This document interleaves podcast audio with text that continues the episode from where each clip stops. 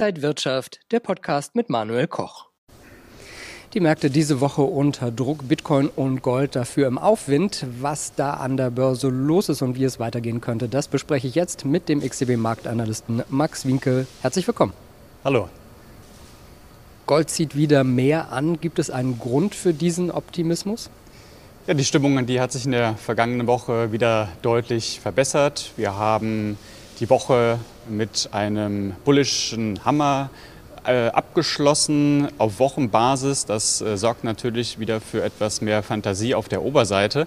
Und diesen Anstieg, da haben wir vor allem dem Donnerstag zu verdanken. Da gab es nämlich einen recht kräftigen Anstieg. Es gab einen bullischen Gulfing und äh, man konnte auch, wenn man sich die Schlusskurse anschaut, das lokale Hoch überwinden. Und ähm, deswegen könnte man jetzt mit einem neuen Aufwärtstrend argumentieren. Wenn man aber noch ein bisschen weiter rauszoomt, dann haben wir seit zweieinhalb Monaten ungefähr so eine Seitwärtsrange zwischen 1730 und 1830 Dollar. Und solange wir da nicht ausbrechen, wäre ich mit langfristigen Vorhersagen sehr vorsichtig. Einige Rohstoffexperten sind ja eigentlich davon ausgegangen, dass nach der Pandemie auch so eine Rallye äh, stattfinden wird, vielleicht ähnlich wie das bei der Finanzkrise der Fall war. Jetzt haben wir zu Corona gesehen, erst ist zum Beispiel Gold ein bisschen runtergegangen, dann aufs Allzeithoch und dann wieder runter. Wie kann es denn da jetzt weitergehen?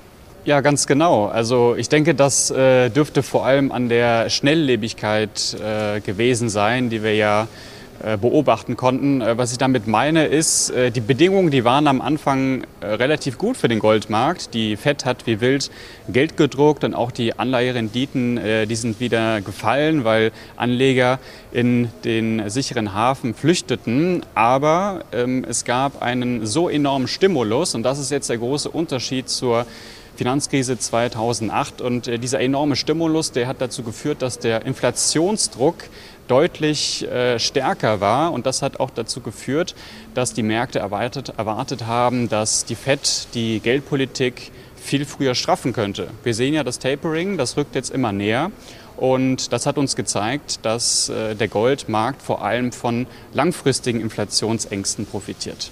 Es gibt ja einige Experten in Anführungsstrichen, die das Gold ja sehr weit oben sehen. Was würde denn zumindest einen normalen weiteren Anstieg rechtfertigen?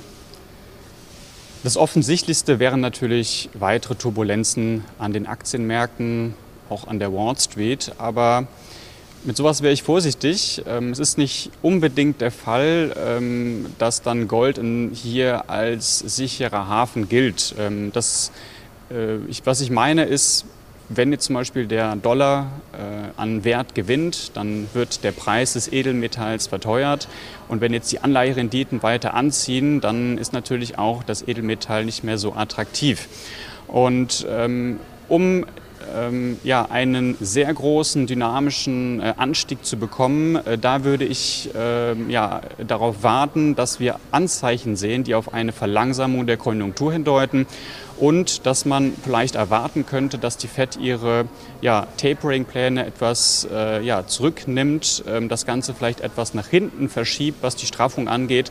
Und das könnte für mich der wichtige Auslöser sein. Bisschen anders sieht es ja beim Bitcoin aus. Der ist hochvolatil, aber momentan jetzt mal wieder auf einem 5-Monats-Hoch. Könnte das vielleicht der sichere Hafen sein, der Wertaufbewahrungsspeicher? Ich tue mich da noch so ein bisschen schwer, den äh, Bitcoin einzuordnen, was die Anlageklasse angeht. Wir haben möglicherweise eine digitale Währung, die aber noch nicht so ganz ähm, ja, angekommen ist. Die Transaktionen sind noch nicht da. Wir haben das Problem mit, ähm, der Energie.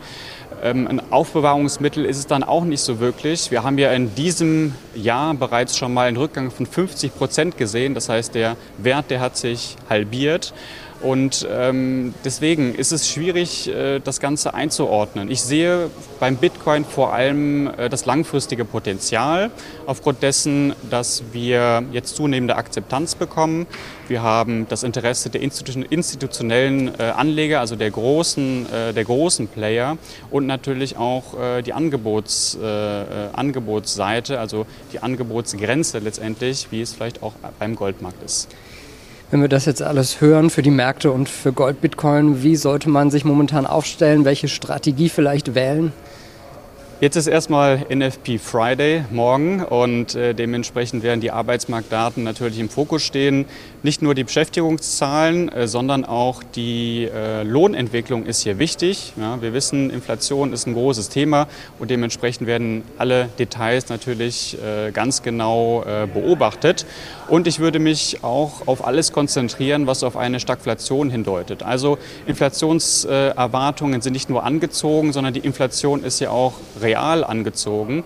Und ähm, das hängt vor allem auch mit den steigenden äh, Rohstoffpreisen zusammen. Ja, Öl, Kohle, Erdgas, hier haben wir extreme Kursexplosionen erlebt ähm, ja, in diesem Jahr. Und äh, das hat natürlich dann nochmal die Inflationserwartungen äh, weiter befeuert.